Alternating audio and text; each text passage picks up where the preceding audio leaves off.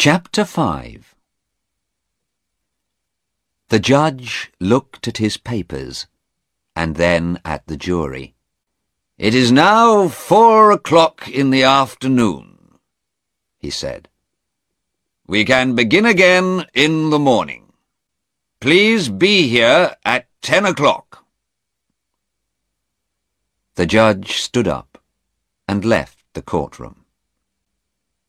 The jury left too.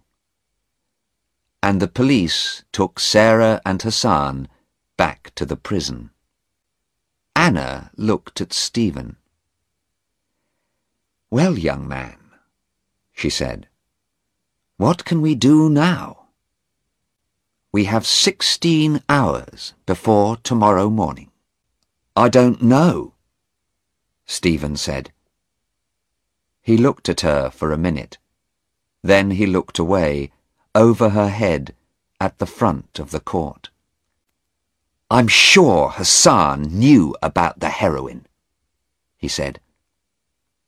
He put it in her bag. I'm sure he did.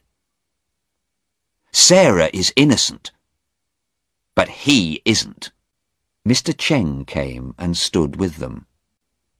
She's innocent, Stephen said again but Hassan's going to die. Mr. Cheng looked at Stephen carefully. Perhaps, he said slowly. But did you listen to Hassan in court? He said, Sarah did not buy the toothpaste. It was my toothpaste. Now why did he say that? It was not an easy thing to say, you know. What is the jury going to think about it? It doesn't matter, Stephen said angrily. Because it wasn't toothpaste, and he didn't buy it in a shop. He made those tubes because he wanted to sell the heroin. And he's going to die. That's the law in this country. Anna looked at Stephen and said nothing. He's very angry, she thought. His face is red, and he's talking very quickly. Does he want to kill Hassan? And what's the matter with his eyes? Mr. Cheng watched Stephen too. But who made that telephone call? It's important, and I want to know, he said. I'm going to ask the police now. Would you like to come with me, Mrs. Harland? Yes, of course, Anna said. Stephen, are you coming? Yes. Uh, no, no. Stephen said.